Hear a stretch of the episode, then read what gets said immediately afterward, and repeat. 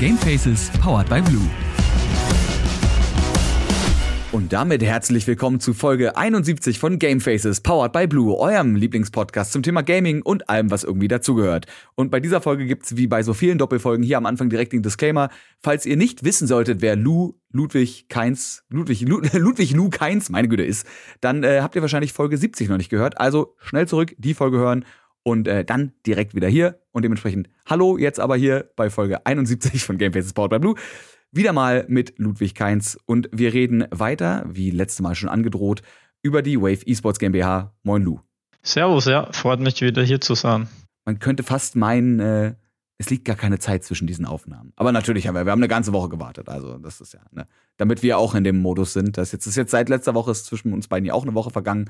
Deswegen sind wir in einem komplett Hat sich viel getan. Genau das ist passiert. Und wer was anderes sagt, lügt. Lass uns einfach direkt anfangen. Ähm, Wave Esports GmbH habe ich direkt mal die Frage, warum eigentlich Wave Esports? Das muss man ja irgendwie, ne? muss man ja mal fragen. Warum heißt das eigentlich so, wie das heißt?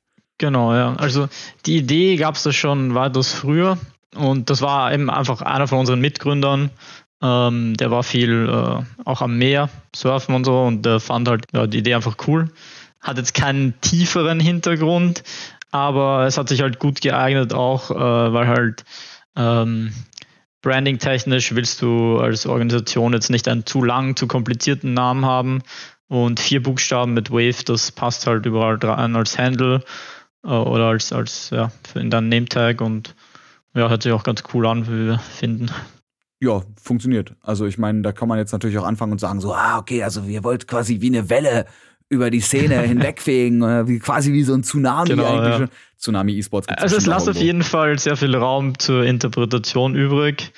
Und ja, ich glaube, dass vielleicht, äh, was uns dann doch ein bisschen auch ähm, auszeichnet im Namen ist, dass wir sehr flexibel sind und eben wie so eine Welle uns äh, unseren Weg äh, bahnen dann im Endeffekt. Aber ja, die, die, die Möglichkeiten sind da relativ offen. Ich muss gerade an, äh, ich hoffe, ich irre mich nicht, aber ich glaube, es war Bruce Lee, der sagte, Be water, my friend.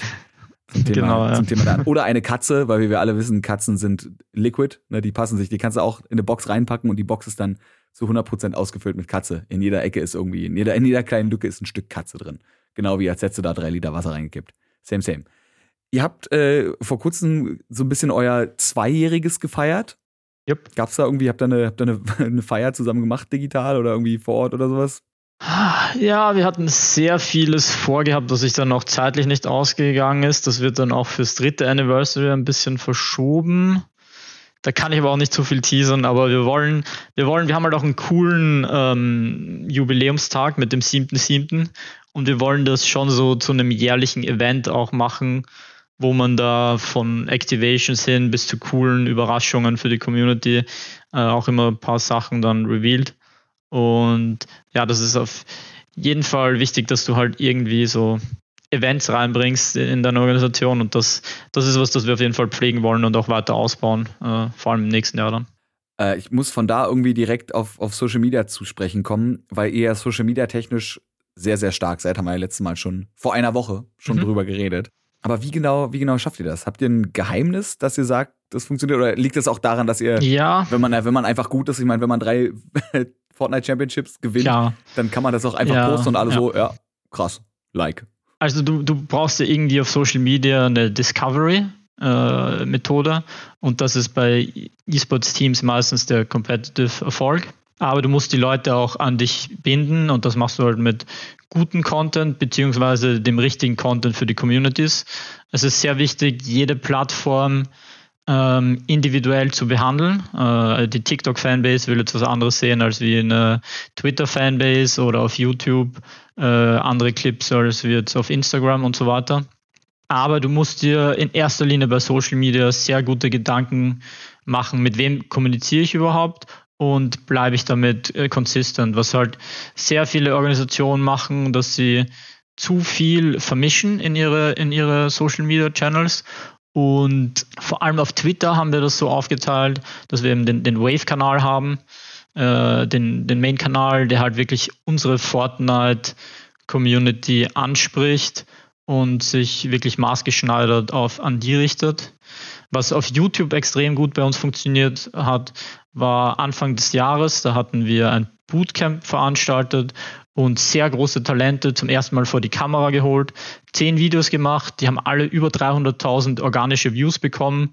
Und das sind halt echt, da waren wir in den, in den Trends in Deutschland und haben wir echt Top-Zahlen hingelegt. Und das sind halt echt äh, super tolle Erfolge, ähm, die dann auch dazu geführt haben, dass unsere Community so schnell gewachsen ist und ja, wir versuchen halt mit den ähm, auch begrenzten Mitteln, die wir haben als self-funded Organisation, äh, das möglichst weit auszubauen. Aber ja, man kann halt sehr schnell viral gehen, aber dann die geschäftliche Seite, ähm, die muss man halt dafür, darüber haben wir uns jetzt auch im letzten Jahr sehr viel gekümmert, äh, muss man halt dann etwas langsamer aufbauen. Was würdest du sagen, sind eure Stärken? Also ich meine, Social Media scheint ja auf jeden Fall, äh, Social Media Games ja. scheint ja schon mal sehr, sehr strong zu sein. Und ich meine, ihr habt ja anscheinend auch einfach ein paar Talente, die eben Sachen machen genau. wie dreimal die Fortnite, äh, die Fortnite Champion Series Finals zu gewinnen. Ja, also die, unsere Stärken sind, glaube ich, auf jeden Fall, dass wir auch von der Community kommen. Das heißt, wir wissen, was, was gut ankommt, was Trending ist. Ich glaube, ich kenne mich extrem gut aus in den Spielen, in denen ich mich mehr beschäftige mit den Talenten. Also die richtigen Spieler dazu picken, super wichtig. Und was auch noch ganz wichtig ist, dass wir uns vor allem ähm, für die richtigen Titel entschieden haben. Ähm, als neue Organisation sind wir natürlich in, in Titel reingegangen wie Fortnite und Valorant sehr früh, wo diese Einstiegsbarriere noch nicht so groß ist, wo jetzt nicht so ähm, festgefertigt etablierte Szenen sind. Und ja, das hat uns halt auch ermöglicht, äh, mit den Szenen, mit dem Hype mitzuwachsen. Äh, aber wir gehen auch davon aus, dass Fortnite und Valorant sehr lange ähm, langfristig äh, ein Bestandteil der E-Sport-Szene sein werden. Also jetzt kein League of Legends, wo man erstmal ein bisschen ein paar Millionen Kapital braucht, um genau, überhaupt irgendwie ja. machen zu können, sondern ja, also wir sind ja, wir sind ja, ja, wir sind mit äh, seit kurzem auch in League of Legends jetzt aktiv, aber das war mehr so eine glückliche Chance, dass wir da einen Slot und ein Team übernehmen konnten, das auf uns zukam, das uns aber eben wegen unserer Erfolge in, in Fortnite mhm und Valorant ähm, auch gefunden hat. Deswegen, also ähm, wir wurden da angesprochen, ob wir den, den Slot übernehmen wollen, ähm, ob wir da gemeinsam was aufbauen. Und ja klar, League of Legends ist halt ein riesengroßer Titel und in der, in der Prime League, in der höchsten Division in Deutschland mitzuspielen, ähm, war halt auch eine gute Ergänzung für unser E-Sport-Portfolio, ähm, sag ich mal. Ist, ist, ich würde sagen, League of Legends ist auf jeden Fall einer der Tier One E-Sport-Titel neben einem CSGO und äh, ja, ein Dota, denke ich mal. Das würde ich so als die Top 3. Ich bin ja ein kleiner Hater, was das angeht, weil ich fand Heroes of New Earth immer am coolsten. Das war für mich so also das, als, das Alpha-MOBA-Game. Ja. Ähm, das war mir einfach höherer Skill-Faktor, war einfach schneller, explosiver. Du konntest halt irgendwie, äh, wenn du wenn du gute Items hattest, jeden One-Shotten. Aber gut, League of Legends, super tolles Spiel auch. Vor allem das Ökosystem, was Riot Games aufbaut. Äh, man hat es auch wieder mit Arcane den Erfolg gesehen. Sie wollen ihr Fighting-Game rausbringen. Sie wollen ein äh, RPG machen. Also ja, äh, League of Legends, Riot Games ist eine ziemlich safe Bet. Ja, was ich auch krank fand, ich weiß nicht, vielleicht äh, passt das da auch gerade rein. Äh, gestern war von eBay und Piquet die neue Organisation. Ähm, hast, weiß nicht, ob du das mitbekommen hast. Gar nicht, nee. Koi Squad, das ist echt verrückt, was da abging. Ich glaube, die haben innerhalb von einem Tag 300.000 Follower auf Twitter gemacht. Ähm, eben eBay, das ist der größte spanische Streamer und Piquet, natürlich einer der größten Fußballer, die haben zusammen diese Organisation aufgebaut. Und ich glaube, so, das ist wirklich die Zukunft ähm, für E-Sports-Organisationen auch, dass endemic, endemische und non-endemische Influencer zusammenkommen und ja, so, so eine Organisation repräsentieren. Hat man, glaube ich, auch bei Carmen Corp gut gesehen in, in Frankreich, ähm, die auch in League of Legends aktiv sind und äh, in Brasilien macht das Loud E-Sports sehr gut. Aber ja, das ist auch was, das wir natürlich anstreben, aber da ist sehr viel Planung und äh, sehr viele Verhandlungen, Gespräche involviert, deswegen äh, dauert das alles ein bisschen. Ich muss jetzt direkt an, an so Leute wie Rick Fox zum Beispiel denken, der ja eigentlich Basketballspieler genau, ja. ist und dem ja äh, unter anderem eine Echo Fox gehört. Oder der da. Ist ja, ja nicht, ist ja nicht CEO genau, von ja. Echo Fox, bin jetzt ich, gar nicht sicher. Aber. Ja, ich glaube, die hatten irgendwie Probleme mit Riot und sind dann raus. Aber ja, ist ganz wichtig, dass man so non-endemische Celebrities reinbringt, um einfach dieses gesamte Ökosystem größer zu machen. Äh, ich glaube, es wird leider viel zu vielen E-Sports zwischen den Teams gestritten, wer das größere Teil vom Kuchen bekommt. Aber solche Organisationen, eben wie jetzt Call, äh, die jetzt da gerade announced wurden, machen einfach den ganzen Kuchen größer. Und das ist ähm, wirklich, das freut mich halt auch immer. Jetzt in Deutschland hat man noch gesehen, Eintracht Spandau, Spandau mhm. äh, mit dem Hand of Blood. Mm, das ist definitiv die, die Zukunft von E-Sports, wirklich diese äh, Verbindung mit Influencern, die dann auch wirklich gut reinpassen und die da ähm, sich auch sehr aktiv beteiligen an, an der ganzen Geschichte. Ich meine, das äh, hatten wir ja vor Jahren schon. Ich weiß gar nicht, wann Spandauer Inferno damals äh, gegründet wurde, aber das war ja auch so ein Ding. Ne? Für die, die es nicht wissen, Spandauer Inferno war ja auch so dieses, dieses kleine, man könnte sagen Spaßteam, aber es, sie haben es ja auch schon irgendwo ernst gemeint, um eben Henno und die ganze Crew aus Spandau rum, die dann einfach angefangen haben, auf Twitter rumzupöbeln. Die ja wirklich einfach angefangen haben, irgendwelche Top, also so Tier-One-Organisationen auf Twitter anzubiefen und dann irgendwie Scrims gegen die spielen zu wollen und sich äh, auch tatsächlich den Umständen entsprechend. Gut, sie hatten auch zum Beispiel einen Power of Evil dabei, der einfach Weltklasse-Spieler ist. Ähm, aber sie gar nicht so blöd, ja, gar nicht so blöd oder gar nicht so, gar nicht so schlecht geschlagen haben. Und äh, ich bin tatsächlich gespannt, wie sich Eintracht Spandau entwickelt. Wir schreiben heute übrigens genau. äh, den 16.12. ist der Tag dieser Aufnahme. Also vielleicht kann sein, dass wenn die Aufnahme rauskommt, dass Eintracht Spandau schon League of Legends World Championships geworden sind. Innerhalb der nächsten zwei Wochen. Könnte durchaus mal passieren. Man weiß es nicht. Ähm, aber ja, ich finde das, was du sagst, das ist komplett richtig. Und das ist äh, vor allem auch einfach sau interessant zu sehen, wie sowas eben passieren kann. Weil du hast sonst diesen traditionellen Sport, der einfach wie was wirkt, wo man, also man kann reinkommen in bestehende Organisationen, aber als neue Truppe reinzukommen, funktioniert dann nur, wenn du sowas wie Red Bull Leipzig bist, wo dann einfach Kohle fließt. So. Genau, also ich würde aber fast sagen, jetzt sind so die letzten Jahre, wo es auch möglich sein wird, sich wirklich im E-Sport zu etablieren und einen Namen zu machen, weil natürlich immer viel mehr Geld reinfließt, das Ganze wird professioneller. Wenn du dir anschaust, vor, weiß nicht, fünf Jahren haben, haben Counter-Strike-Spieler ein Hundertstel verdient von dem, was sie heute verdienen. Eine ne Maus und eine Tastatur, wenn sie gewonnen haben. Genau, ja. Gut, ja. Beides. Und, ja, und heute braucht man da einfach, äh, muss man da ganz anders wirtschaftlich auch aufgestellt sein. Also es wird schon immer schwieriger, aber jetzt, jetzt ist wirklich noch der Zeitpunkt, wo sich extrem viel tut und vor allem auch mit solchen Projekten, wo das Ganze auf nächste Level dann gehievt wird. Bei euch ist es ja so ein bisschen so, ähm, also wie auch bei, bei vielen anderen erfolgreichen Marken, dass ihr Wave eben auch nicht nur als E-Sport-Organisation, sondern auch so als Lifestyle-Marke betitelt. Genau, was ist, ja. Was ist da die ähm, Idee denn da? Warum das, ist das so wichtig? Ja, das ist ziemlich ähm, bewusst in unserer Strategie auch drinnen. Also wir wollen uns vor allem nicht auf einfach nur das Kompetitive beschränken, sondern darüber hinausgehend ähm, Entertainment und wirklich Content-Mehrwert schaffen, der, der einfach unsere Community bereichert. Aber darüber hinausgehend auch als Lifestyle-Organisation ähm, wirklich so eine Community von gleichgesinnten Leuten mehr so einzuverpacken und ja auch etwas übers Gaming drüber hinaus zu gehen. Wir haben äh, unsere eigene Merch-Line, wo wir zwei ziemlich erfolgreiche Drops schon hatten. Ja, wir sind auch sehr interessiert, dass wir äh, vielleicht mal in Zukunft Collabs mit äh, Celebrities aus Musikindustrie machen oder ja, sonst vielleicht auch Athleten aus dem Sport äh, in die Richtung gehend. Ich glaube, das sind die, die Möglichkeiten fast unbegrenzt. Aber ja, wir wollen, es, wir wollen jetzt nicht auf ein E-Sports-Team, auch wenn wir es im Namen drin haben, reduzieren. Ich meine, es gab ja auch schon die ersten äh, Zusammenarbeiten, Zusammenarbeiten auch gut, die ersten Kollaborationen zwischen E-Sport-Teams und tatsächlich auch so, so Luxusmarken, wo man ja eigentlich denkt, ne, ja.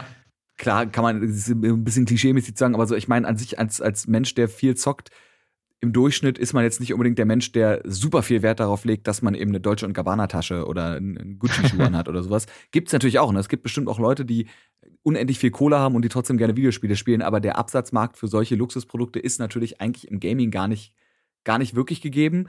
Aber trotzdem, ja. mir fällt jetzt keine Collab ein. Also es, mir fällt jetzt leider kein Name von der, von der Orga ein, aber äh, die gab es auf jeden Fall, das kann man ja notfalls googeln. Ja, Was Lust Fnatic und Gucci zum Beispiel. Waren es Fnatic und Gucci? Okay, ich kam, mir war ja, so, aber ich kam nicht ja. mehr drauf. Ähm, was ich ganz lustig finde, weil mich mal äh, ein Dude, den ich in Amerika kennengelernt habe, approached hat vor, einer, vor einem Jahr oder sowas und meinte, er würde gerne Orga aufbauen, wo er genau das macht, wo er mhm. nur mit Luxusprodukten macht. Und ich dachte so, ja, da weiß ich nicht, ob das, ob das funktioniert. Es funktioniert. Hätte ich es mal gemacht. Ja, ich glaube, aktuell im Marketing ist einfach so, dass fast schon eine Erwartungshaltung ist, dass man sich zumindest mit Gaming, aber vielleicht auch mit E-Sports ähm, beschäftigt, äh, weil man da einfach an eine sehr spezielle äh, Zielgruppe herankommt, die man anderswo eigentlich fast gar nicht erreichen kann, aber mit einer authentischen ähm, Vermarktung auch wirklich sehr ähm, positiv begeistern kann für so eine Brand. Und die E-Sports-Community, die weiß das wirklich zu schätzen, wenn sich ähm, Sponsoren da sehr gut ähm, als in einer Enabler- und Supporter-Rolle äh, zeigen. Ich muss auch gerade dran denken, ohne jetzt zu viele Marken zu nennen, aber äh, als ich auf der auf der ESL One für Dota 2 war in Hamburg, als, als Moderator für einen dieser Stände da, dachte ich mir auch, da sind eine ganze Menge Marken dabei, die so, das sind so alte, traditionelle Marken. Also ich kann ja doch mal, da war so zum Beispiel Mercedes-Benz ja. war da oder ein SAP oder so, ne? Oder auch eine Techniker-Krankenkasse, wo man ja im ersten Moment auch denkt, das sind so, das sind so, ich hoffe, dass die alle aus Deutschland kommen, aber wenn nicht, das sind so, so alteingesessene, richtige, fast schon ja. Boomer-Marken, könnte man sagen, ne? Und die werden aber trotzdem angenommen, weil die sich irgendwie, die schaffen es irgendwie, sich da einzubinden ne, SAP zum Beispiel irgendwie haben irgendwas geschrieben, was halt Daten auswertet, weil das das ist, was SAP eben macht, Datenverarbeitung so ein bisschen. Klar, ja. ja. Ich glaube, das geht dann auch eher so ein bisschen in die Richtung Employer Branding, dass die das halt cool machen für, für mhm. ihre ähm, potenziellen ähm, Mitarbeiter. Ja. Aber das ist eher so ein deutsches Ding, was ich mitbekommen habe, dass, wie du schon erwähnt hast, so eher so die Boomer-Marken ähm, da den Zugang haben. Äh, liegt vielleicht auch daran, dass jetzt so, ja, keine Ahnung, in Deutschland eher so auch Games wie FIFA noch in sind und da mehr so eine andere Zielgruppe ist, als wir jetzt in einem Frankreich, die da schon auf einem anderen Level sind, ähm, was Community und Partners und Infrastruktur angeht. Kannst, äh, du, da halt Deutschland, kannst du da mal ein Beispiel nennen? Weil ich wüsste, ich wüsste jetzt zum Beispiel nicht, was es in Frankreich gibt. Ähm, ja, Beispiel, ich, ich, ich schaue mir einfach generell die ganzen Organisationen an, vielleicht jetzt zum Beispiel Carmen Corp, das ist eine der neuesten, die sehr erfolgreich und sehr schnell wachsen. Ähm, ich weiß jetzt nicht auswendig, die haben glaube ich auch Logitech, aber die anderen Partner, die die haben, aber die haben einfach eine ganz andere Wertschätzung in der Gesellschaft, wie ich das sehe, mhm. weil du hast halt auch eine etwas andere Demografie. Ich glaube, der deutschsprachige Raum hat eine sehr hohe Altersstruktur ähm, da haben halt einfach mehr ältere Leute das Sagen. Aber was wir auch sehen, ist, dass jetzt an eine andere Generation nachkommt. Und das beste Beispiel ist am eigenen Leib für uns Fortnite. Der deutsche Raum ist in keinem anderen Titel so relevant wie in Fortnite im Verhältnis zu anderen Ländern. Mhm. Äh, da haben wir wirklich fünf Weltklasse-Spieler mit richtig großer Reichweite, also die fast schon Influencer-Level haben. Dann hast du einen Amar, der mit seinen Viewing-Partys äh, mega erfolgreich und bekannt ist. Und sowas ähnliches gibt es leider weder in League of Legends noch in Valorant. Counter-Strike ist auch ganz schwer. Also eher so diese Spiele für die älteren Leute sind nicht so gut angenommen wie jetzt eben ein Fortnite. Und das zeigt mir einfach, dass diese, diese etwas spießigeren Generationen ähm, jetzt schon älter sind und dass einfach eine junge, offenere ähm, Community nachkommt.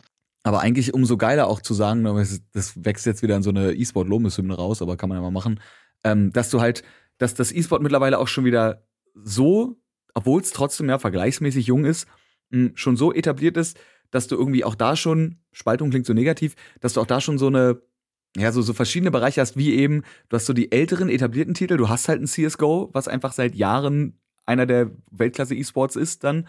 Ähm, du hast auch ein LoL, was es auch schon länger gibt, und dann hast du aber auch so neue Titel, wie eben Fortnite, wie eben ein Valorant, was jetzt, ich meine, Valorant ist jetzt zwei Jahre alt, ne? Und ja. Ist, ja, ist ja riesig geworden. Fortnite ist wie, wie viele Jahre alt? Vier? Fünf? Fortnite gibt es seit 2017. Vier, siehst du, vier also Jahre. kommen wir jetzt auch Viereinhalb Jahre, ja. ja. Und, Aber so, und dann trotzdem ja. hast du, du hast, wie du es gerade sagst, du hast so diese alteingesessenen Spiele, ja. die super funktionieren, die Stadien voll machen, die gigantische Franchises sind, äh, wie im Fall von League of Legends. Und du hast so neue Dinger wie Fortnite, die plötzlich einfach angefangen haben zu existieren und komplett explodiert sind. Ja. Was, was ich ja an Fortnite so faszinierend finde, ist, dass es ein extrem interaktives Spiel ist. Äh, man kann sich das so vorstellen, die Fortnite-Turniere, da spielen ja nicht nur eine gewisse Selektion von Spielern zusammen, die auf höchstem Level competen, sondern die sind Open Entry, das heißt, jeder darf da mitspielen und du hast wirklich zehntausende Leute in ganz Europa. Ähm, ich glaube, in den größten Turnieren bis zu 100.000 Leute, nur in der europäischen Region, die da an einem Turnier mitspielen. Und deswegen ist es mega interaktiv. Deswegen hat jeder von diesen Spielern seinen Twitter-Account, der engage dann mit äh, Organisationen wie uns. Und ähm, es ist so einfach so jeder Fan und äh, Zuschauer und auch gleichzeitig so ein bisschen ein Spieler. Natürlich sind ja nicht so erfolgreich wie jetzt unsere Profis, aber ähm, es ist einfach eine ganz andere, sage ich mal, ganz andere Ära von E-Sports. Ähm, früher Spiele, wenn du dir anschaust, Counter-Strike, als Counter-Strike E-Sports begonnen hat, da gab es noch kein YouTube, da gab es kein Twitter. Die sind schon viel, viel älter als Social Media. Und äh, bei Fortnite ist es genau andersrum. Da gab es schon diese ganzen jungen Leute, die den ganzen Tag vom Handy sitzen und äh, auf den Social Media Plattformen aktiv sind. Und dann sind die in diesen Topf geworfen und äh, werden in Fortnite da wirklich aufgefangen und da baut sich eine ganz andere Dynamik auf. Es ist, es ist einfach krass zu sehen, dass das aber auch trotzdem beides irgendwie funktioniert, ne? Und beides unter dem großen Banner Gaming und E-Sport eben, ja, wie gesagt, funktionieren und koexistieren kann.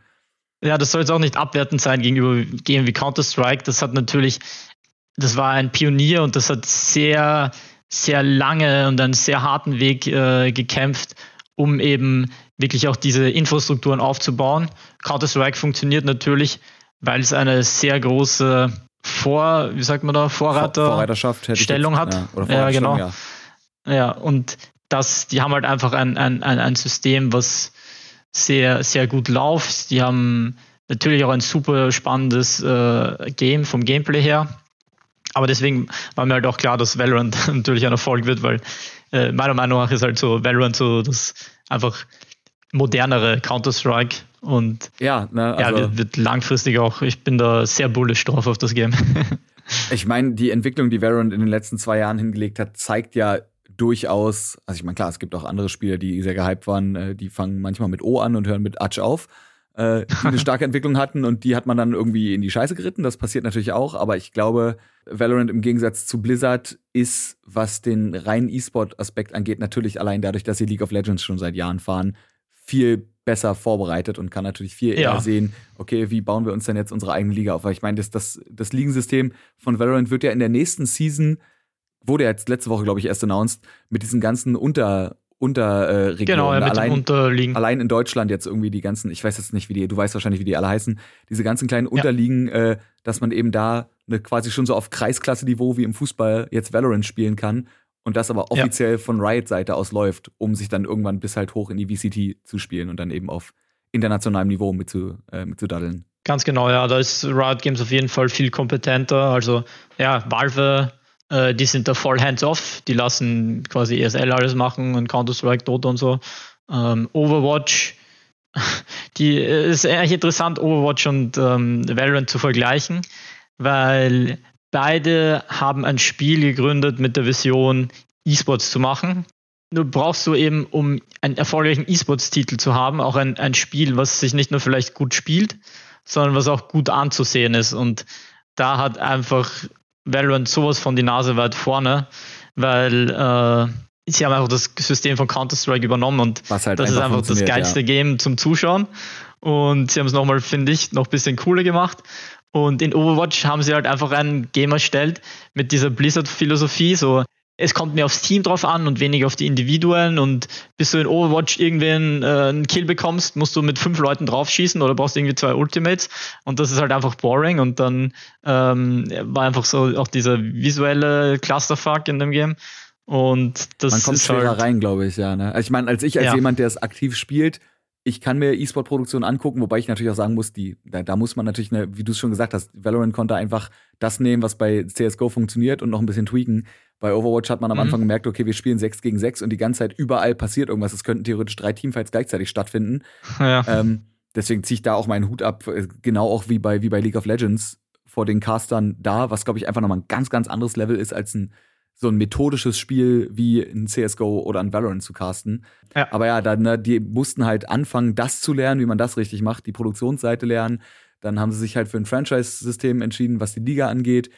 Und irgendwie. Oh ja, ganz äh, schlecht. Ja, und, das und, sind sehr viele schlechte Ja. Entscheidungen getroffen. und dann äh, der, der ganze, der ganze, äh, der ganze Kladderadatsch mit Blizzard in der Entwicklung aktuell natürlich, mit den ganzen Skandalen, die da jetzt passiert sind. Und Ja. äh, wie die Titel, die so wichtig waren, ich meine, auch eine WoW-Fans können äh, mitreden. Also das ist, das ist halt einfach, das ist halt einfach traurig. Das tut halt einfach weh, eine Firma zu sehen, von der alle gesagt haben, das ist eigentlich das coolste Entwicklerstudio überhaupt. Alles, was sie machen, ist geil. Blizzard Cinematics Ja. ist das Beste, was es gibt. Und alle Spiele sind so, die spielt man und man liebt diese Spiele von ganzem Herzen. Und jetzt denkst du dir so, ja, das tut mir, äh, mir, mir ja, die haben sich halt leider. tut, ja, mir Ja, tut das sich wirklich weh, so als jemand, der da 3000 Ja. Stunden rein investiert hat. Ist halt so.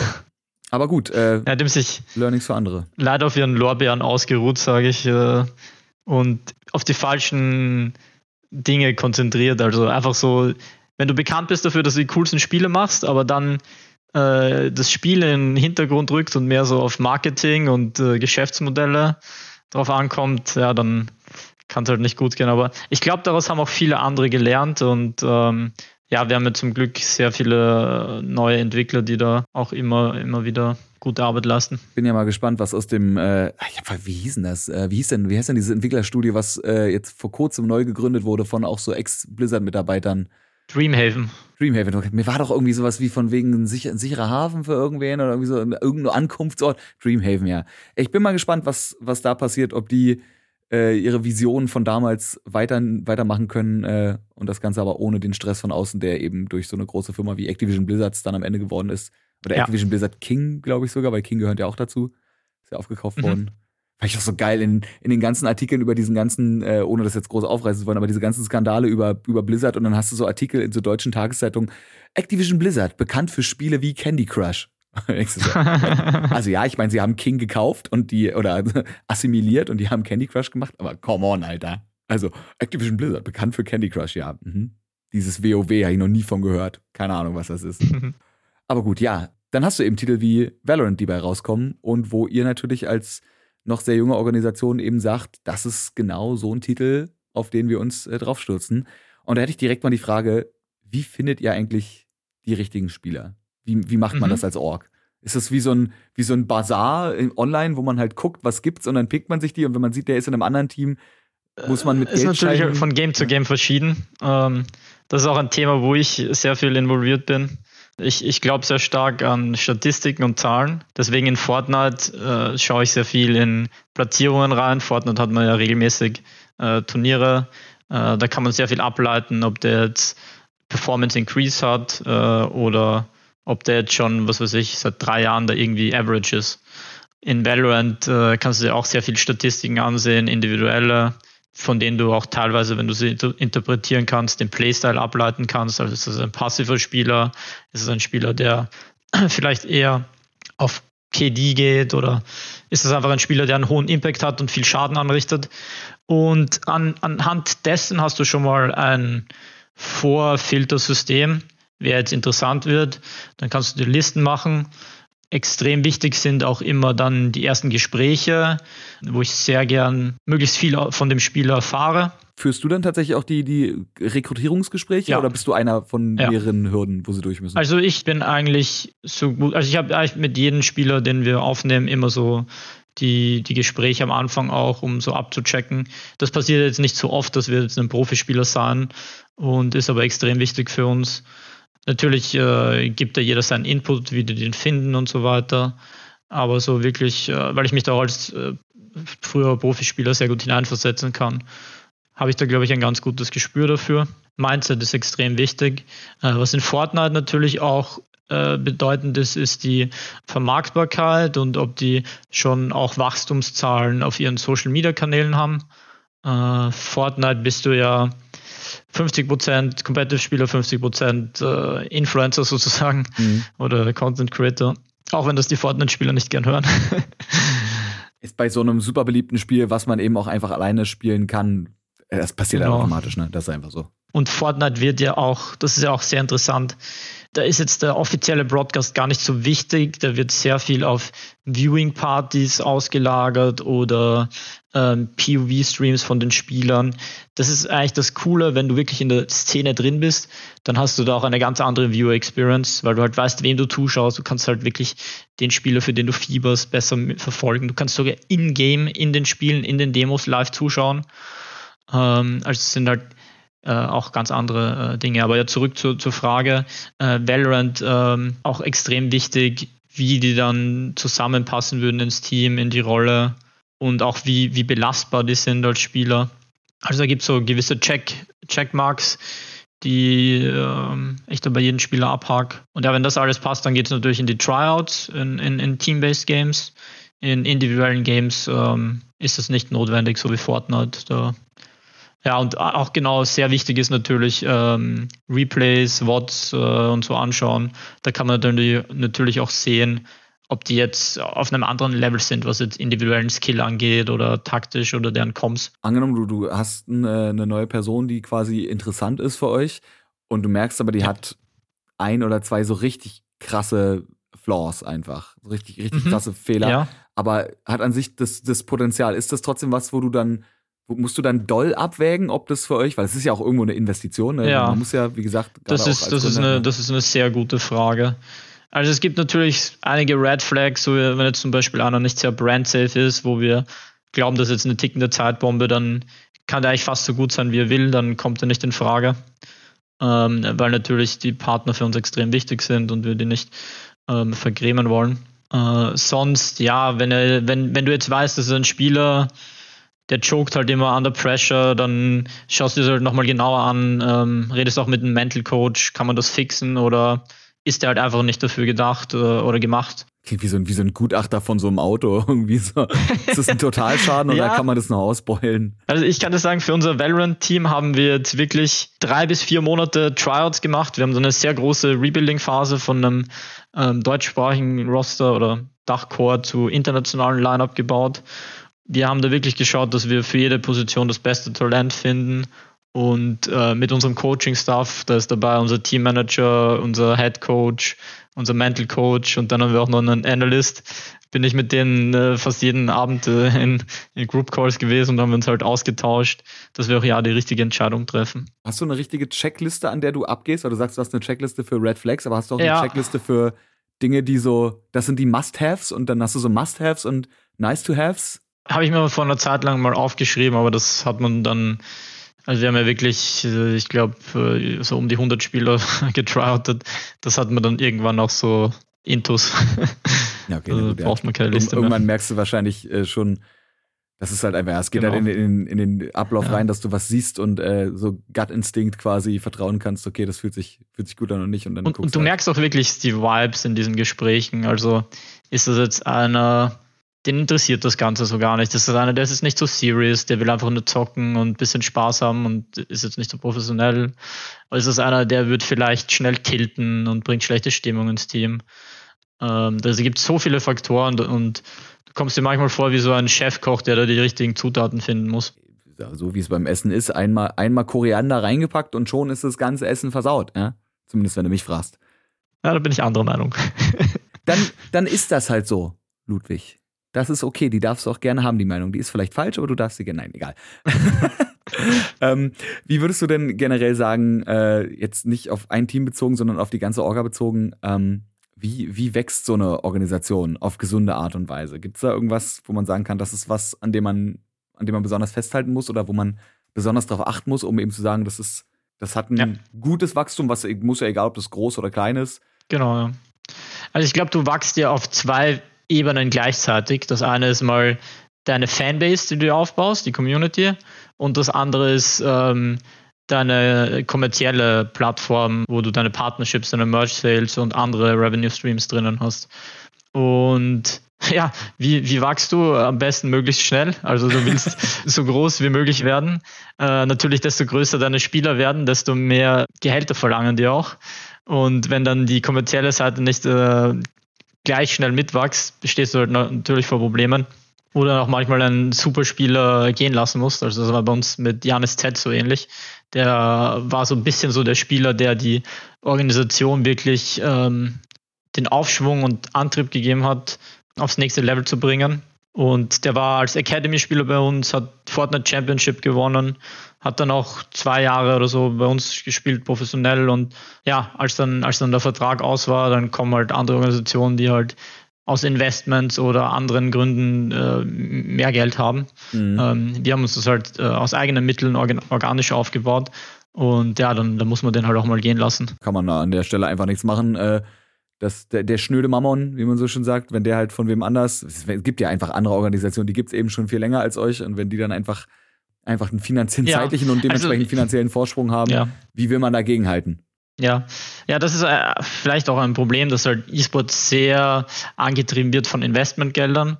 Das heißt, es werden da oft mehr Summen ausgegeben, als wir eigentlich zurückerwirtschaftet werden und ja, dann am Ende des Tages sind dann einige Fragezeichen, wie, wie man das dann wieder zurückholen soll. Und ja, wir, wir machen das halt eben auf den Sustainable Weg sozusagen. Aber hat man dann beim E-Sport, also kleiner Disclaimer, vielleicht für die, die es nicht wissen, ich habe absolut gar keine Ahnung von Fußball. Aber hat ja. man dann trotzdem, probiere ich jetzt mal was zu sagen, hat man dann beim Fußball, äh, beim, beim E-Sport irgendwann das Problem, dass man quasi so, so einen Verein wie so ein jetzt im deutschen Raum so ein FC Bayern München hat, die einfach so viel Kohle haben, dass sie sich überall alles zusammenklauen können, also quasi so überall die, die besten ja, Spieler zusammenpicken Ja, also können. klar, natürlich haben wir als große Organisation auch eine starke Sogwirkung. Also die Leute kommen halt zu uns auch, weil es für ihre Brand sehr gut ist und ähm, wir denen sehr viel, sehr viel Mehrwert geben können in der Hinsicht. Aber klar, es gibt dann halt auch solche wie G2 oder andere Orgs, die, die halt auch einfach schon so etabliert sind, dass die einen ganz anderen e Hebel haben. Ja. Ist keine Frage. Vor allem in Fortnite ist auch sehr interessant, ist ein Game, wo so viele neue Organisationen gegründet wurden. Ähm, auch während diesen zweieinhalb Jahren, seitdem es uns schon gibt, und die dann aus dem Nichts herausgeschossen sind, irgendwie mit großen Plänen, viel Geld, irgendwelche Spieler gesandt und dann waren sie aber auch genauso schnell wieder weg, äh, weil es entweder leere Versprechungen waren äh, und so Scam-Orgs halt oder eben gar nicht gewusst haben, wie, wie die wirtschaftlichen äh, Situation ist und wie man ähm, jetzt auch das Geld wieder zurück in die Kassen bringt und dass, dass die dann ja dadurch nicht so zufrieden waren mit dem, was sie eigentlich machen. Irgendwas mit äh, Eichhörnchen und mühsamer Ernährung an dieser Stelle. ich, ich, glaube, da gab es einen Spruch in die Richtung. Ähm, wie würdest du generell so aktuell die deutsche Szene beurteilen, die Fortnite-Szene und die Valorant-Szene? Mhm. Ja, also deutsche Fortnite-Szene richtig stark. Du hast halt wirklich große Talente an Spielern, aber auch äh, was Creators angeht. Hat ja eigentlich alles begonnen damals mit Trimax. Da habe ich noch die ersten Turniere gespielt in meiner, in meiner Early Pro-Karriere, die Trimax-Turniere. Äh, und ja, dann hast du halt auch eine Normal. Ähm, also Fortnite in Deutschland ist wirklich äh, super deswegen sind wir halt auch, äh, auch recht erfolgreich, weil, weil wir halt ein Teil davon sind. Valorant ist noch etwas in den, in den Kinderschuhen. Da hast du halt einfach das Problem, äh, dass die Influencer fehlen. Also du hast vielleicht die größten Streamer in Valorant irgendwie mit 1000 Viewern. Wenn da Vadeal, unser, unser, unser Fortnite-Spieler mal Valorant streamt, dann hat er irgendwie so 3.000, 2.000. dann ist er quasi schon der größte, größte Streamer dort in dem Game. Obwohl er eigentlich ähm, Fortnite-Spieler ist. genau, ja. Ähm, aber ja, Valorant ist halt einfach das Problem.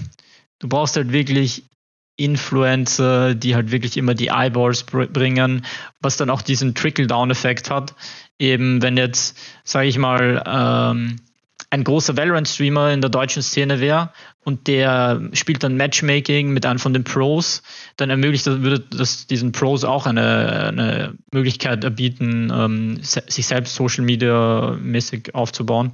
Mhm. Aber es, es fehlt halt einfach dieser grundlegende ja, Discovery äh, Effekt. Es wird schwer, aber ich glaube, ähm, Riot Games hat da gute Pläne, jetzt auch mit den deutschen Ligen, ähm, wird da versucht, was Organisches aufzubauen. Das halt auch die, die Jungs von Take TV, die auch lokale Events äh, hosten werden.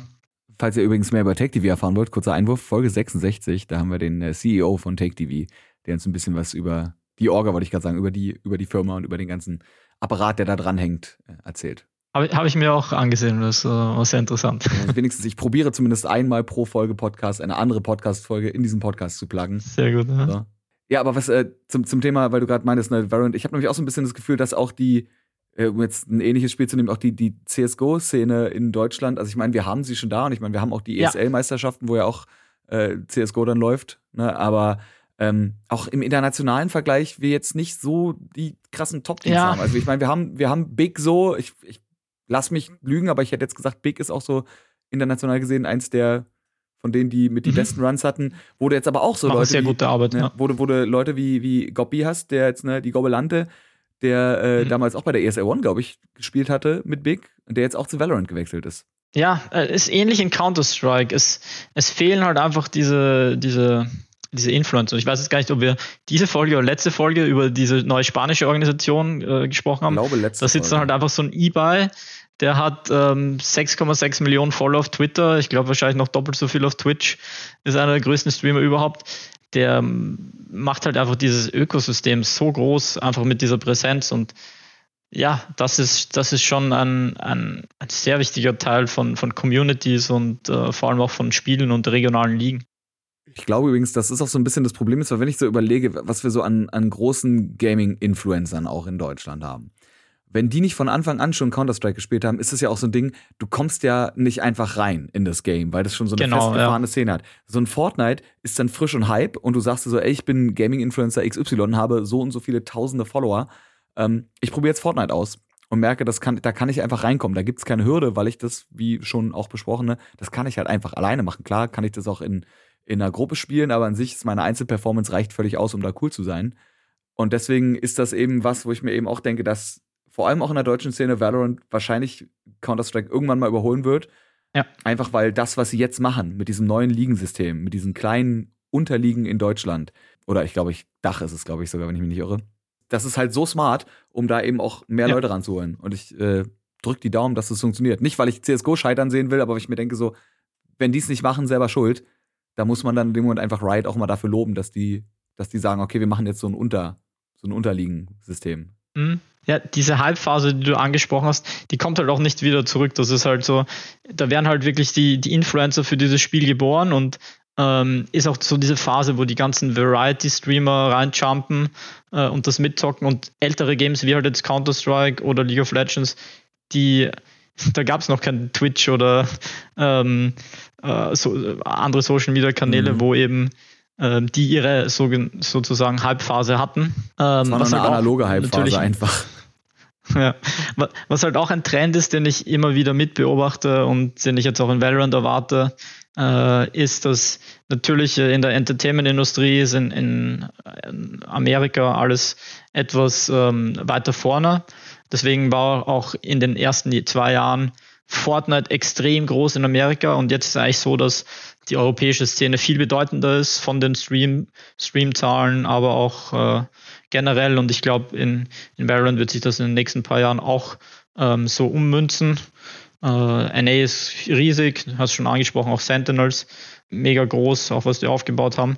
Aber ich glaube, jetzt so in den nächsten ein, zwei Jahren wird jetzt auch viel mehr das Spotlight auf Europa gerichtet werden. Ja, ein NA und äh, so Taktik-Shooter will nicht. Ich meine auch die, die NA-CSGO-Szene.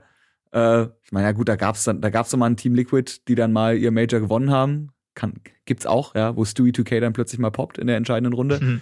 Aber das ist ja auch immer so ein kleiner, so ein kleiner Joke. Das NA und Counter-Strike ist was anderes.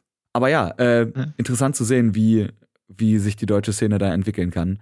Ähm, ich bin halt wirklich mal gespannt. Also du hast es schon gesagt, Fortnite funktioniert und ich glaube, wir haben, wir sind der Lösung so ein bisschen auf die Spur gekommen, dass es eben, ne, du hast die großen Influencer, die halt in Fortnite einfach reinkommen können und ich, ich wüsste nicht, also ich weil keine Ahnung, was man bei CSGO machen kann, weil das ja auch so eine Marke, ich weiß nicht, ob die, ich glaube, ich kann mir nicht vorstellen, dass die, die Verantwortlichen bei CSGO sich auf den Lorbeeren ausrufen, äh, ausruhen. Aber sie haben ja an sich ein System, was funktioniert. Und ich meine, sie farmen ja ihre Ja. Zuschauerzahlen. Und wenn es da Majors gibt, äh, die haben ja genau die Zuschauerzahlen, die sie brauchen. Und das sind ja immer noch gigantische Veranstaltungen. Und die Playerbase ist ja auch riesig. Aber trotzdem, ich, ich wüsste nicht, was es braucht für so eine, für so eine Counter-Strike-Renaissance, dass das Ganze nochmal Ja. wieder aufblüht. Ja, ist eigentlich ganz äh, sehr äh, fast schon schlimm. Ich glaube, die 99 Damage League die ist jetzt rausgegangen und ähm, Tier 2 lokale Szene in Counter-Strike ist, ist ziemlich dead, was ich so sehe. Aber ja, es liegt halt auch an der Firmenphilosophie bei, bei Valve. Die sind halt wirklich hands-off mit dem, mit dem, mit dem E-Sports-Produkt. Die lassen das ähm, sich selbst entwickeln, äh, was Vorteile und Nachteile haben kann. Aber ja, ich, ich bin auf jeden Fall, ich setze mein Pferd auf Valorant. ja, ist, also ich, wie gesagt, oft genug schon gesagt, wenn man sich die aktuelle Entwicklung von Valorant anguckt, gerade in den letzten zwei Jahren, mittlerweile halt so eine, so eine Majors aufzubauen und also ich habe das, das Gefühl, dass ich in den letzten Monaten eigentlich, dass es nur noch irgendwelche Valorant großen Finalspiele ja. gab und ich, äh, weil ich auch nur ab und zu mal reingucke und mir ab und zu mal ein paar Games angucke, aber noch nicht das, das System dahinter verinnerlicht habe, weil es mich dann so sehr auch nicht interessiert. Ähm, ja. Dass ich mir denke, ich kann mich noch erinnern, als wir in Valorant eingestiegen sind. Wir waren, glaube ich, das dritte Team in Europa, was ein Valorant-Lineup gesigned hatte. Und da wurden wir wirklich so, haben uns die Leute sehr fragwürdig angesehen und so, ja, meint ihr nicht, das ist nur so ein bisschen overhyped gerade, das wird was. Und ja, also jetzt, glaube ich, gibt es fast keine Organisation, die das nicht irgendwie auf, ähm, auf, auf deren Planungen irgendwie hat oder unter das Radar nimmt. Also ich meine, du hast das, das Krasse an Valorant ist ja, dass in, in den Top-Teams ja einfach auch Spieler aus allen anderen Shooter-Games drin sind. Also du hast ja CSGO-Profis, ja. Profis, Profis, du hast einen Hiko zum Beispiel oder einen NBK, die sind zu Valorant gegangen. So, dann hast du aber auch, wenn er jetzt mittlerweile, glaube ich, Coach ist, äh, von Overwatch einen, einen Raucus oder einen, äh, einen Baby Bay oder so. Du mhm. hast, glaube ich, sogar Fortnite-Spieler, die rüber sind. Ich glaube, es gibt sogar Klar, Halo. einige, ja. Es gibt auch, auch Halo-Spieler, glaube ich. Sogar. Sieg zum Beispiel, der jetzt hier VCT gewonnen hat. Mhm. Das war noch einer von, von meinen äh, Kollegen damals aus der Fortnite-Zeit. Ja. so, und ich, mir, mir ist fast sogar so, als hätte ich irgendwann mal gehört, dass Leute aus der Halo-Szene äh, zu Valorant gewechselt sind. Weil ich mir denke, wenn also. Ja, von der habe ich noch nicht viel gehört. Ja, vielleicht so ein, zwei Namen, aber es würde ja auch reichen. Ja. Aber zu sagen, so, da ist ein neues Spiel, was auf einer Prämisse basiert, die man schon kennt von CSGO, weil ich meine, die Ähnlichkeiten kann man nicht abstreiten, ist halt einfach so, ne? Aber wenn, wenn da aus allen anderen Shooter-Games Leute zusammenkommen und natürlich auf der einen Seite als Content Creator auch sagen, ey, den Hype nehme ich jetzt mal mit, weil das wird von, natürlich wurde das von Riot wie sonst was gehypt, als Project A damals noch. Aber natürlich, also ne, das nimmt man mit, aber ich meine, man, wenn es nicht gut wäre, würde man ja nicht dabei bleiben. So, das, das Game muss ja irgendwas haben. Und ich glaube, das ist ein Zeichen dafür, dass das halt auch eine richtige Entscheidung war, darauf zu setzen. Wenn halt wirklich aus so vielen verschiedenen Ecken Leute zusammenkommen und sagen so, yo, das ist es. Das ist, das ist mein Game. Und in dem Game ja, auch von vielen Leuten, also gerade von den, von den äh, Overwatch-Spielern äh, gehört, dass die gesagt haben so, ich habe immer kompetitiv gespielt und irgendwie Overwatch war schon geil, aber hier fühle ich mich jetzt wohl. Das ist so genau, ich habe das Gefühl, ich bin jetzt angekommen. Und ich glaube, das ist so eine, wenn du Leute hast, die das über dein Spiel sagen können und dazu hast du noch eine Firma wie Riot im Rücken, die halt einfach wissen, wie man so ein Ligensystem aufbaut. Und das ja jetzt, wie gesagt, auch auf, auf äh, nationaler Ebene quasi hier in Deutschland zum Beispiel mit diesen kleinen Unterliegen macht. Das, also ich wüsste nicht, wie viel, wie viel Koks die sich reinziehen müssten, um das jetzt noch zu verkacken. Ja, was, die, was die sich wo, wann, wie spritzen müssten, um irgendwie so, weißt du, also klar, verkacken geht immer, aber da musste, ich glaube, da muss man sich schon echt dumm anstellen, um, um das jetzt nicht groß zu machen. Oder noch größer, als es eh schon ist. Apropos größer werden, äh, habt ihr eigentlich so, so Pläne, so Weltherrschaft oder so? Also habt ihr so feste Ziele, Puh. wo ihr sagt, Quartalsziel ist oder ja, das ja. und das Major würden wir gern gewinnen oder? ja, also unsere Priorität ist in den letzten Monaten definitiv auf der geschäftlichen Seite gelegen, ähm, da äh, neue Kooperationen und äh, Optionen herauszubringen. Mm, was, was jetzt die E-Sport-Seite angeht, äh, wollen wir auf jeden Fall noch ein, zwei neue Profis signen für unser Valorant-Team und in, ah, für unser Fortnite-Team. Äh, und in Valorant haben wir jetzt das Team schon zusammengesetzt. Da ähm, habe ich gerade ein bisschen Kopfzerbrechen, wie das mit den regionalen Ligen aussieht, weil da gibt es gewisse Beschränkungen. Äh, da müssen wir schauen, ähm, wie sehr das uns be betrifft. Aber da kann ich jetzt leider noch nicht so viel sagen. Wir haben weder unser League of Legends noch Valorant Lineup announced, mhm. äh, haben da aber ja, äh, auch größere Namen vertreten und sind da schon super hyped.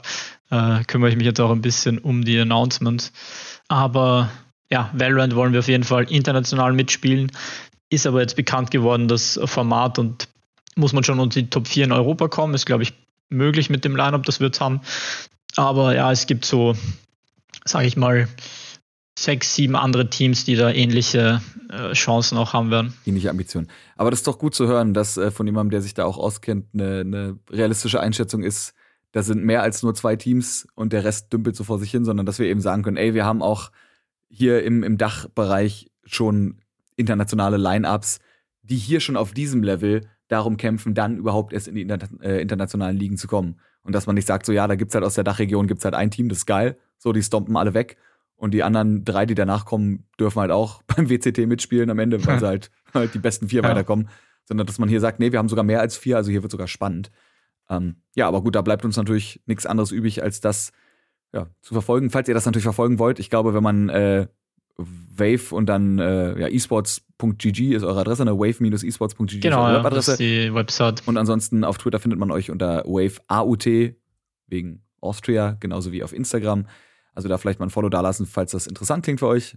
Das ist halt immer so ein Struggle da, den, ähm, den Wave-Handle, den gibt es natürlich nicht und da mussten wir uns ein bisschen was einfallen lassen, was wir da hinten dran packen. Ja, aber ich meine, funktioniert ja. Ist ja, ist ja okay. Wenn ihr, wenn ihr aus Österreich kommt als, als Orga, kann man wir, wir werden, Wir sind schon oft mit Australien verwechselt worden. Das ist das Einzige, was mich bei der Sache Ja gut, dass das Austria und Australien, das, äh, ihr wart die mit den Kängurus, ne? Kennt man. ähm, ja, aber gut, wir gucken uns das an und äh, ich bin mal gespannt, wie das dann so vielleicht zum Beispiel direkt im nächsten Jahr aussieht wenn es dann wieder, äh, vielleicht hoffentlich auch wieder Masters in Berlin gibt. Mal gucken, ich weiß gar nicht, wie die Pläne sind, wo das überall stattfindet, weltweit. Und ob das überhaupt stattfindet, das ist ja auch nochmal eine andere Frage. Also ich glaube, wenn wir uns vielleicht in einem Jahr nochmal unterhalten, dann wird sich sicher sehr viel getan haben bei uns. Das auf jeden Fall. Deswegen würde ich wahrscheinlich auch direkt schon mal die Einladung aussprechen. Das mache ich ja äh, öfter, gerade bei Gästen, wo eben klar ist, dass dann ja. in einem Jahr oder in ein paar Folgen eben auch nochmal neue Themen zu erzählen sind und nicht äh, der gleiche Kram, den wir jetzt gerade eben schon gequatscht haben. Aber an dieser Stelle auf jeden Fall vielen, vielen Dank, Ludwig, dass du uns äh, auch jetzt ein zweites Mal einen Einblick gegeben hast, diesmal nicht in deine persönliche Waldwiesen- und äh, Pro-Gaming-Entwicklung, sondern äh, ja, direkt mal ein bisschen in die, in die Wave Esports GmbH so als Einsicht. Als Einsicht? Du weißt, was ich meine. Ihr wisst, was ich meine. Wir wissen Einblicke. alle. Der, der Einzige, der nicht weiß, was ich meine, bin ich wahrscheinlich. Aber so ist es halt. Ich habe jetzt noch eine ganz, ganz wichtige letzte Frage, bevor ich dich in deinen wohlverdienten Feierabend entlasse. Und zwar muss ich natürlich an dieser Stelle noch fragen, ob du ein Lieblingstier hast oder ein Tier, wo mhm. du sagst, das finde ich besonders cool. Okay, besonders cool finde ich auf jeden Fall Raubtiere, vor allem Wölfe und Bären. Aber weil man die nicht so gut streicheln kann, ist mein Lieblingstier ein Hund. Also Hunde habe ich sehr gern. Ist der, der Wolf des kleinen Mannes, wie man so schön sagt. Glaube ich zumindest. Ja. ist lustig, ich glaube, das ist äh, in der letzten Folge, also in der vorletzten Folge bei, bei der letzten Gästin Lara, ich glaube, die hatte auch Wolf als, als Lieblingstier oder als, als Fancy-Tier ah, genannt. Cool. Interessant zu sehen, dass das hintereinander kommt. Ich habe jetzt leider keinen Wolf-Fakt, aber ich habe zumindest einen Fakt über Regenwürmer. Es sei denn, du hast jetzt einen Fakt über Wölfe. Oh, oder ja, über Bären. Fakt. Ich habe einen Fakt über Regenwürmer. Ähm, als ich noch im Kindergarten war, habe ich die immer eingesammelt und mit meiner Taschen in der Hose eingesteckt. und dann hat meine Mutter immer ziemlich geschimpft mit mir, warum ich die immer mitbringe und ähm, ja, habe ich so Regenwürmer gesammelt, so in meine ersten Jahre meines Lebens. Einfach so eine Tasche voller Regenwürmer. andere Leute haben so. Und Schnecken. Andere Leute haben so Smarties oder M&M's in der Hosentasche. Du rennst mit. Okay. Ähm, gut, du, dann, äh, du hast Regenwürmer in der Hosentasche und äh, was die Regenwürmer in sich drin haben, sind ähm, zwar keine Riech- oder Sehorgane, aber Herzen. Ja, richtig gehört. Regenwürmer haben Herzen. Nämlich ganze. Die sind länglich, oder? Genau, also ganze fünf Herzpaare. Und zwar ist das ja so, dass so ein Regenwurm, die bestehen ja so aus Ringen. Ne? Wenn man sich die anguckt, die sind ja so aus, aus Ringsegmenten äh, bestehen die. Und in den Segmenten sieben bis elf befinden sich die Herzpaare. Also eine 7, 8, 9, 10, 11, fünf Stück. Ähm, ja, da sind die drin und die sind miteinander über so ein Hauptblutgefäß verbunden. Und das Rückengefäß pumpt dann das Blut in Richtung Kopf und ja, das Bauchgefäß Richtung äh, anders, anderes Ende. Arsch, keine Ahnung. Ich weiß nicht, wie das Gegenstück vom Kopf heißt beim Wurm. Ja, aber die haben fünf Herzen. Beziehungsweise ein Herz, was in fünf Herzpaare oder in fünf Ringe aufgeteilt ist. So viel zum Thema Regenwürmer. Hätte ich auch nicht gedacht, aber habe ich überhaupt irgendwas mal gedacht über die Tierfakten, die ich hier vortrage? Ich glaube nicht. Gut, Ludwig, dann äh, vielen Dank, dass du uns äh, mit deiner Regenwurm-Story hier am Ende noch so einen, so einen kleinen Lacher bereitet hast. Ich, die Vorstellung einfach, auch wie du mit deiner Mutter dann fragt, was hast du da in der Tasche und du so als kleiner Ludwig so da reingreifst und einfach so eine Hand Regenwürmer raushüllst. Es ist, ist, ist ein schönes Bild. Damit kann ich, damit kann ich auf jeden Fall auch sehr, sehr glücklich in den Feierabend gehen. Ludwig, vielen, vielen Dank, dass du äh, zweimal sogar da warst und euch natürlich an dieser Stelle auf jeden Fall viel, viel Erfolg. Ich bin sehr gespannt, wann dann die, die Roster-Announcement kommen für euer Valorant-Team und vor allem natürlich auch, wie ihr euch in der deutschen und natürlich dann auch in der nationalen Szene schlagt. Jo, danke für die Einladung, freue mich auch schon. Ja, und euch da draußen, äh, wie immer natürlich an dieser Stelle, vielen Dank fürs Zuhören und wir sehen uns nächste Woche wieder. Ich bin mir ehrlich gesagt gar nicht sicher, ob wir ein neues Jahr haben. Falls nicht, hoffe ich, hattet ihr entspannte Weihnachtstage und äh, rutscht gut rein.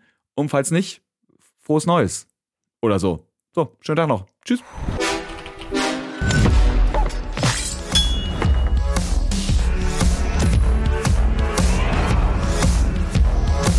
Game Faces powered by Blue.